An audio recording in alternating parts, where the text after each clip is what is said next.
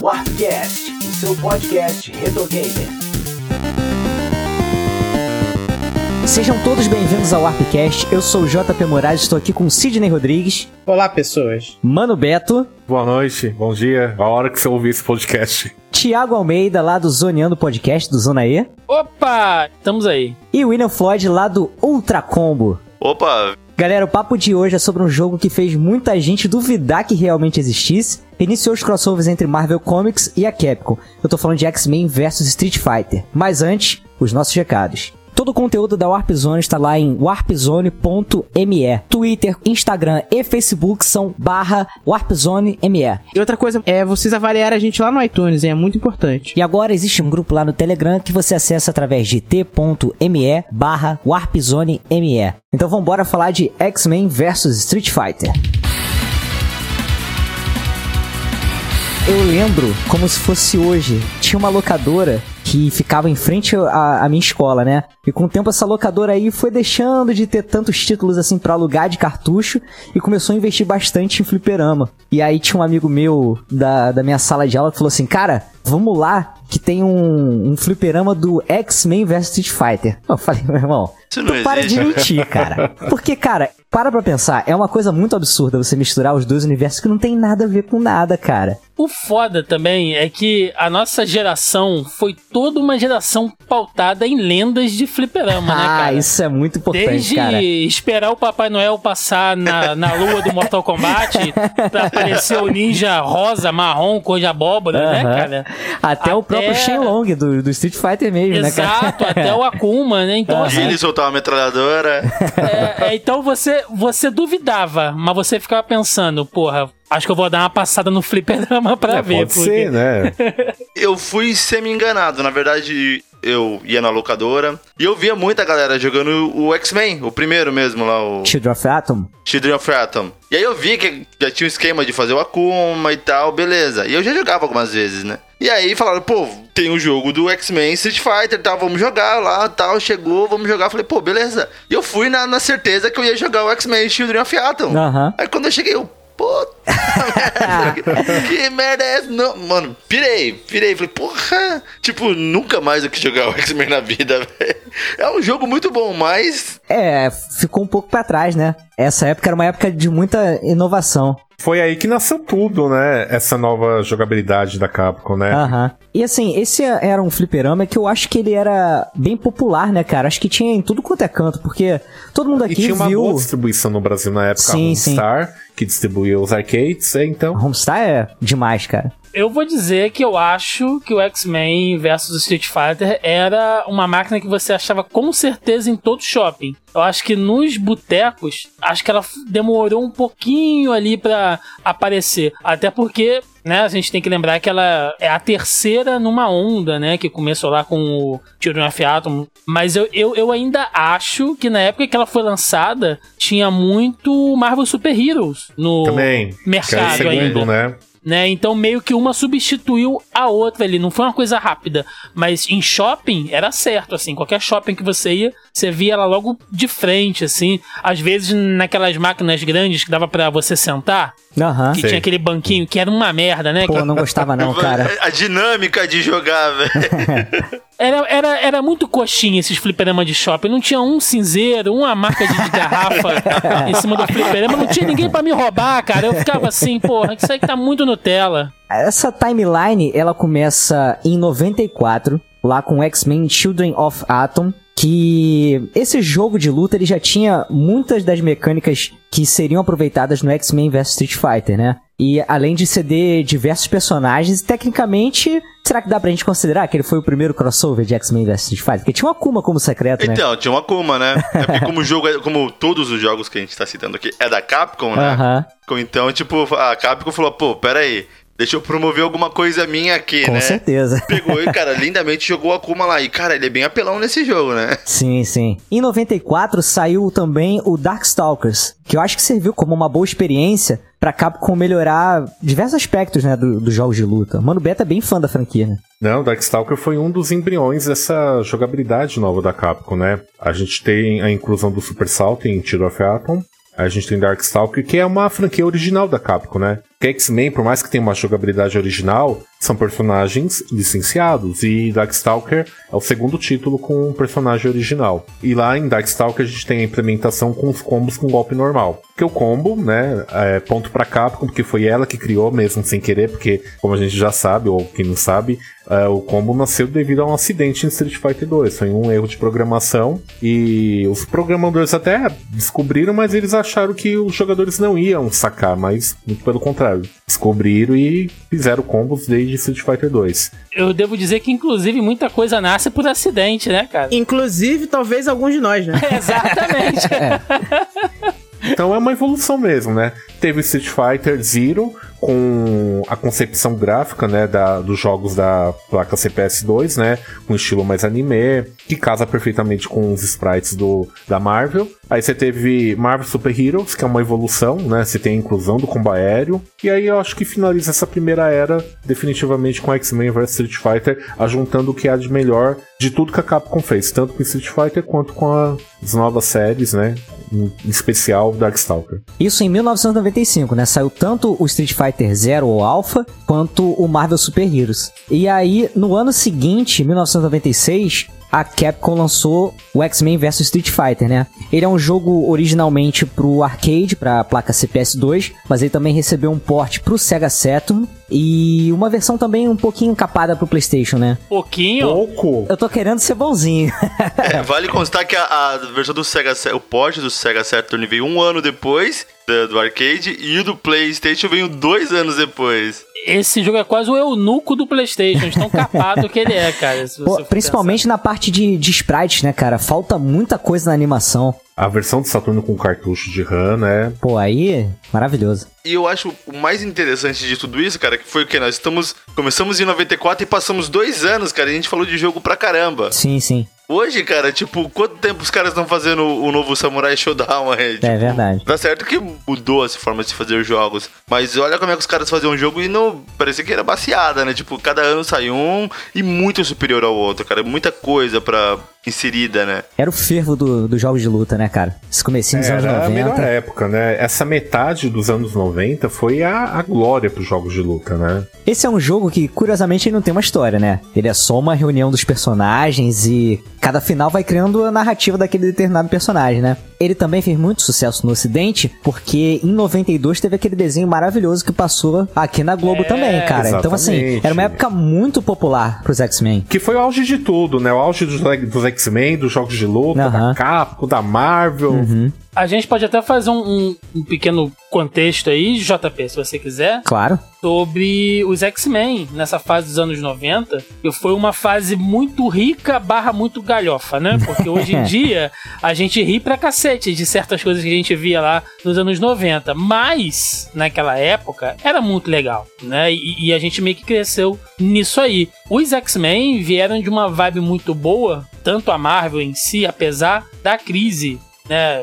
Editorial que a Marvel passou aí do, do meado pro fim dos anos 90, mas isso não tem a ver exatamente com a capacidade criativa, mas sim com a administração, né? Que os, que os quadrinhos iam muito bem em suas histórias, em seu desenvolvimento, mas a parte administrativa de mercado da, da Marvel não ia tão bem, que é quando houve aquela venda daqueles direitos que hoje, né, re- que repercutem aí até hoje, de, de Quarto Fantástico a Fox, Ah, enfim. se pudesse voltar no tempo. Foi nessa época que os caras tiveram que, que vender até as cuecas pra não fechar as portas. Mas o que sempre vendeu, e vendeu muito, muito, foram X-Men e Homem-Aranha. Carregaram a Marvel nas costas durante muito tempo, principalmente nos anos 90. E. Como eu falei, X-Men, cara, tem esse desenho saudoso, desenho lá, né, dos anos 90. E ele em- emula mais ou menos aquela fase antológica pra caramba dos X-Men na arte do Jim Lee, roteiro do Chris Claremont, que é aquela edição que muita gente tem até hoje, daquela capa que você abre ela quatro vezes, assim, vai vendo um pôster de todos os X-Men Ah, enfrentando o Magneto. sim. É lindo, é lindo aquilo. Que era aquelas fases da- das equipes azul e dourada, né? Que a gente vê até no desenho e no jogo mesmo. O Ciclope com aquele uniforme sensacional azul, cheio de cartucheira, que eu não sei porque que ele tem tanta cartucheira Sinto naquele falta de uniforme. cartucheiras e bolsos, cara. Nossa, cara, eu não, sei que, eu não sei que tanta coisa o Ciclope tem que carregar, mas enfim, foi uma fase muito rica.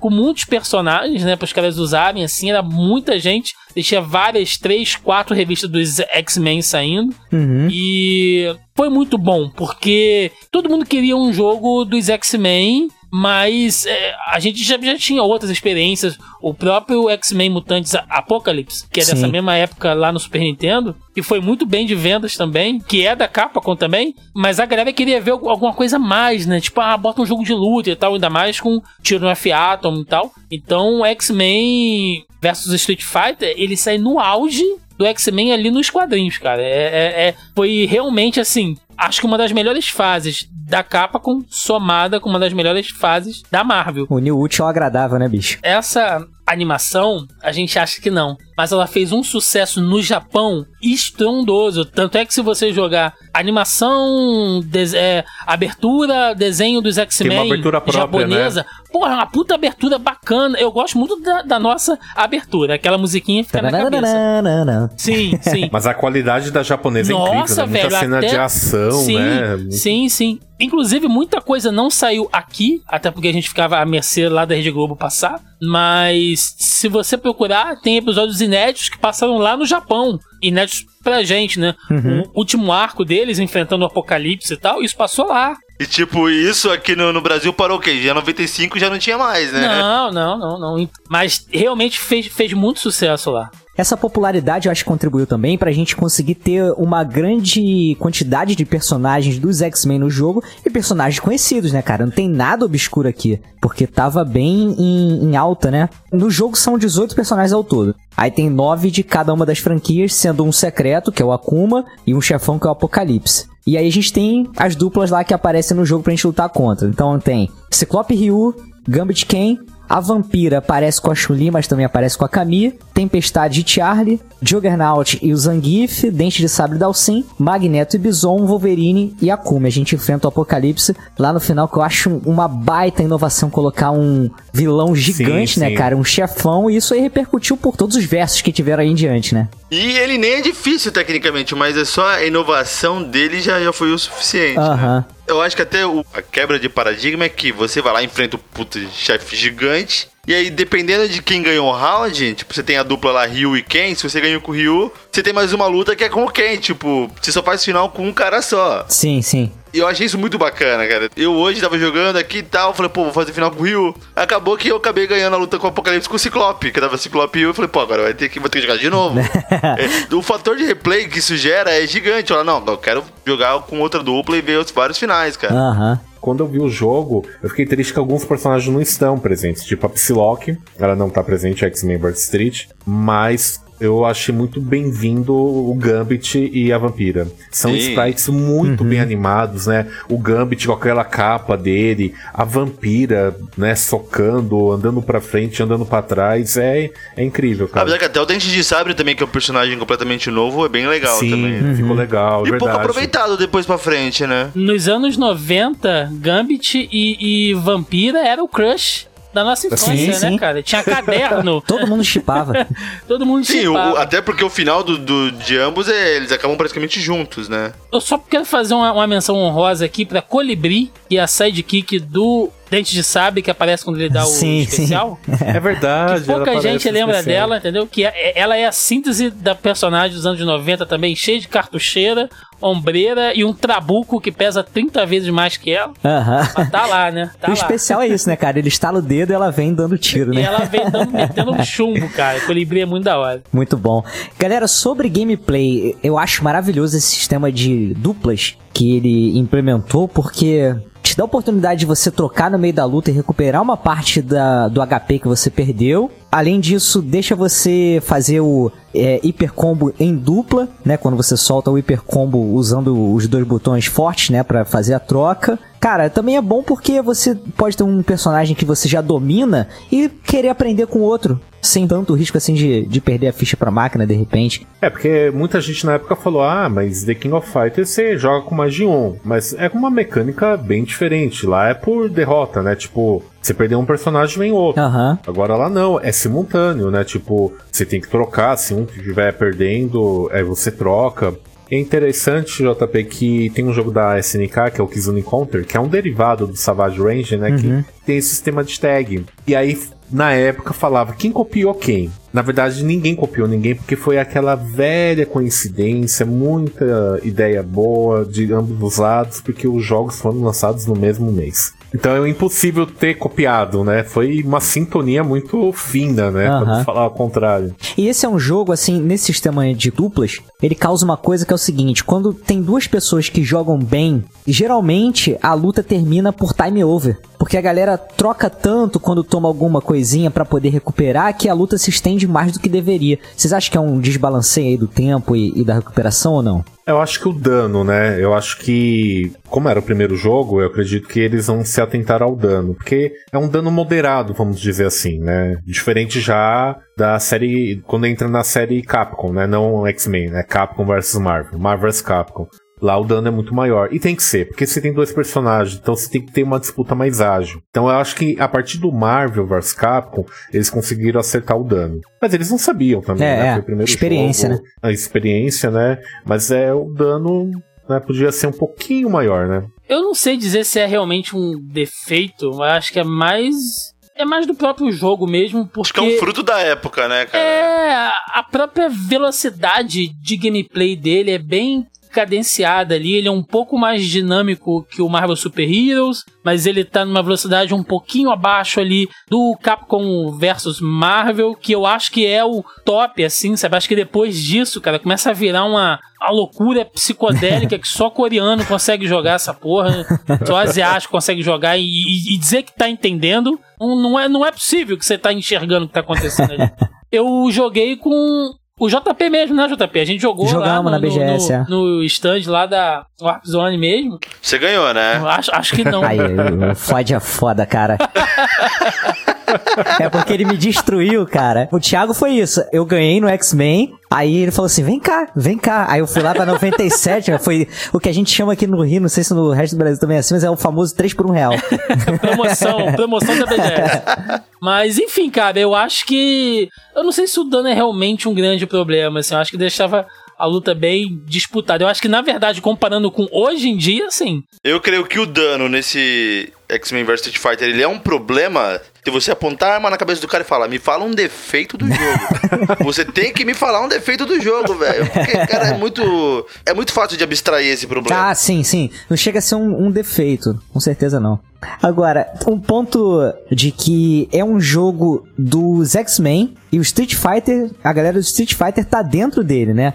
E uma coisa que deixa isso bem saliente, eu acho, é o, o Hyper Combo, né? Que é muito diferente do Super Combo. Se você pegar o Shinku Hadouken da série Alpha, ele é um Hadouken mais poderoso que dá alguns hits, né? E o Shinku Hadouken do X-Men vs Street Fighter, meu irmão, é um Kamehameha que pega metade da tela ali quando você tá no chão, né, cara? Não, Chuli, né? Quando eu vi o Kikucho a primeira vez, velho, que porra é essa, cara? é tudo muito, muito exagerado. Mas pra fazer jus aos poderes do- dos X-Men, né? Senão vai ficar visualmente estranho. Eu acho que ao contrário não ficaria legal. Eu acho que. É. E, e é, tão, é tão evidente essa troca que se você ver em alguns finais, tipo no final da Chun-Li, ela tá lá conversando com o Xavier e ela entra no instituto, cara. Ela vira um membro do Instituto do É Xavier. verdade, é verdade, é Aham. verdade. Eu acho que o único personagem que é mais pé no chão dos Street Fighters é o Charlie, né, cara? É, porque ele Né, joga uma Charlie. porção de, de Sonic Boom, né, na tela. É, mas não é tão impactante, né, É. Uhum. comparado com os outros. né? Ainda você vê um pouco de Street lá ainda. Isso aí né? eu já tinha visto no Street Fighter de rodoviária há muito tempo. Ah, né? é Não é verdade. verdade? Não é verdade? Muito bem lembrado, Aham. Thiago. Muito bem lembrado. Outra coisa que eu acho bacana nesse jogo é que ele teve uma certa, acho que, simplificação dos combos pra ser mais atrativo pros jogadores mais novos. Vocês sentem isso também? Tem alguns combos simples de você, por exemplo, você tá perto, você faz, vai seguindo a sequência, né, do soco. Fraco, médio, forte, Hadouken. Você já tem um combozinho de 4 hits. Isso acho que não é tão fácil de se fazer em outros jogos. Acho que tem mais variação. No sentido de você ter que alternar entre golpes abaixado, em pé e etc. dentro de um mesmo combo. Eu acho que não. Eu acho que nessa época, os jogos de luta, nos anos 90, era o nosso sistema de jogo é assim. Quer jogar? Aprenda. Diferente de hoje. Hoje, realmente, você tem uma série de vantagens para jogadores iniciantes. Mas naquela época eu acho que não, JP. Primeiro que o sistema de combo é. Ele não é simplificado. Né? Ah, eu você acho, pode cara. ter uma noção. Não, ele tem a mesma mecânica, fraco mais forte. Você pega o Marvel's Capcom 3, você faz combo com um botão. Você pega o Marvel's Capcom é, de dupla hoje, né? Que é o fiasco lá, o Infinity. É combo com botão. Uhum. Então, isso sim, eu acho que é pro iniciante. Agora lá não, lá você tinha que aprender. Né? Então, que Eu não acho que talvez não facilidade. iniciante, iniciante, mas um jogador mediano. Eu me considero um jogador médio por aí, meio bem mediano. E a- essa série Marvel Super Heroes, X-Men vs Street Fighter foi um dos primeiros jogos que eu conseguia, de fato, fazer combo tipo de propósito. Até hoje, jogando Mortal Kombat, eu faço muito combo sem querer. Mas, tipo, como proposital mesmo, joga pro alto, faz air combo. Foi né, nessa, nessa época e nessa, nesse tipo de jogo, cara. E eu vejo até essa simplificação seguindo um pouco adiante, até mesmo nos comandos básicos. No Marvel Super Heroes vs Street Fighter, você tem modo Easy. Você aperta dois socos médios com o Ryu e ele solta um Hadouken. Dois socos fortes e ele solta um Shoryuken. Ou aperta dois socos ao mesmo tempo e ele solta o Hyper Combo, entendeu? Por isso que eu sinto que há uma intenção de simplificar e trazer jogadores novos, não sei. Mas acho que você tá falando, posso estar enganado, mas acho que você tá falando com um pouquinho de uma veia veterana. Dá um jogo desse hoje, com um jovem que nunca jogou jogo de luta. Dá o Marvel vs Capcom Infinity e dá o X-Men vs Street Fighter. Aí você vai ver a resposta. Pode ter jogos mais fáceis, mas não quer dizer que esse seja difícil, pô. Mas ele não vai conseguir. Não, eu tô falando uma pessoa que não é. Porque a gente nasceu nos jogos de luta. Agora, hoje, por que, que os jogos de luta são tão fáceis hoje? Pra pegar um novo público. Porque o jovem de hoje, não que ele não quer aprender a jogar jogos de luta. Ele, Não, quer ele não quer, não. Ele não quer, ele não quer, não. Ele não quer mesmo, não. Na verdade, ele não tem paciência, né, velho? É. Eu sou velho e não quero, cara. Não precisa passar pano, não. A molecada não quer aprender. Mano Beto, quer falar um pouquinho sobre a trilha sonora desse jogo maravilhoso? Vamos lá. Bom, não sei se é tão maravilhosa a trilha, longe de ser ruim. Agora, o que é interessante, pesquisando a trilha sonora, é que a Capcom, ela realmente apostava nas mulheres na trilha sonora, né? Em Street Fighter 2 a gente teve Yoko Shimomura, que praticamente compôs todas as músicas do maior clássico da cultura pop, né? Mais do que um jogo de luta. Considero Street Fighter 2 um clássico da cultura pop. E aqui a gente tem uma dupla. A gente tem duas mulheres que trabalham na trilha sonora de X-Men vs Street Fighter. É a Yuko Takehara e a Yuki Iwai. E além de X-Men vs Street Fighter, ela trabalharam em outros jogos também. As duas juntas, né? Olha que coincidência, duplinha aí, né? A gente tem trabalhos da em Final Fight 2 do Super, Mega Man 6, Mega Man X, Breath of Fire 2, Street Fighter Alpha com destaque para Yuko, que ela chegou a compor o tema da Rose e do Charlie. Olha que bacana. Eu gosto muito do tema da Rose. E é um destaque para Yuki, né? Que aí não tem a participação da, da Yoko. Da Yuko, é a série Street Fighter 3. Que ela, é- ela só teve seu reconhecimento no final, né, com o Strike, né, por causa dos eventos competitivos, né, mas infelizmente é um jogo que passou um pouco desapercebido e eu acho a trilha sonora dele muito boa. Pra falar a verdade, até melhor do que X-Men. Eu acho que é uma trilha que cumpre o seu papel, né? Você tem faixas. A maioria são releituras, né? Pegando o lado da Capcom. E no lado dos X-Men também, né? A gente tem releitura do tema da Tempestade, do Ciclopes, lá da época do of Atom. E trilha nova mesmo. A gente tem pra Vampira, pro Gambit, pro Dente de Sabre, que é uma trilha bem agitada. Eu acho que é a melhor trilha, por sinal. Eu, nesse jogo eu destaco a, a trilha sonora do Dente de Sabre.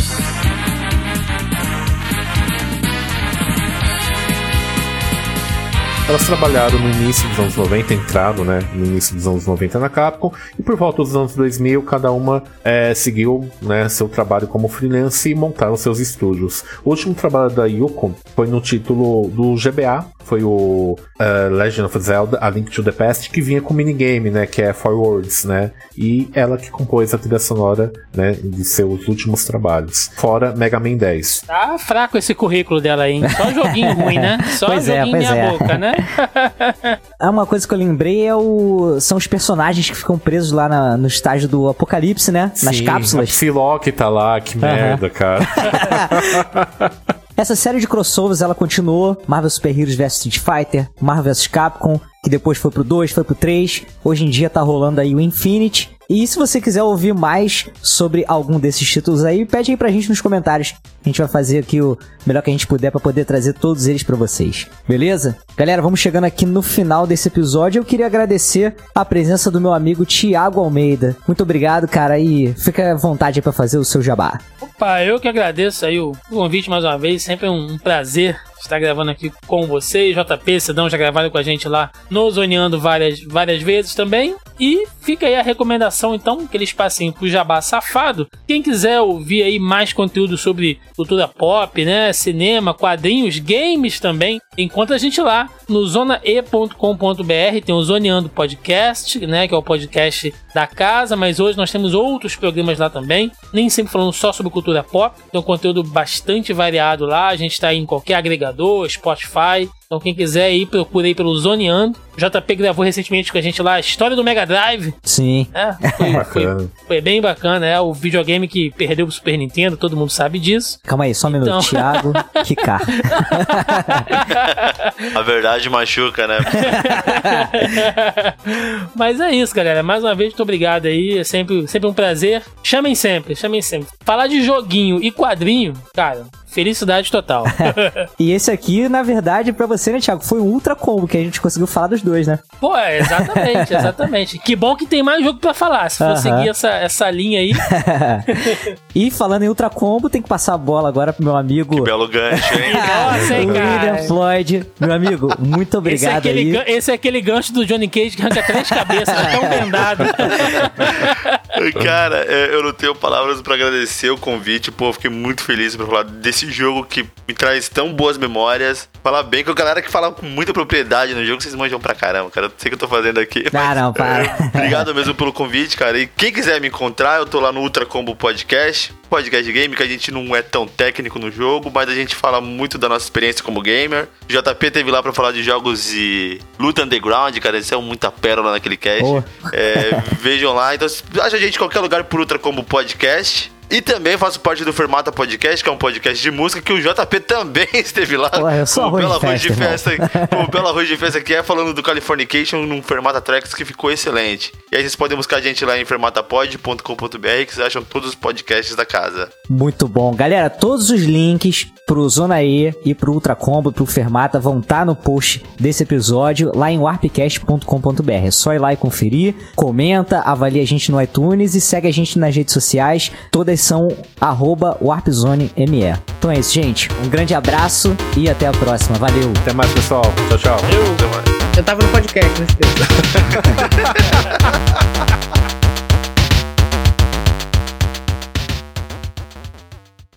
Este podcast foi editado por JP Moraes.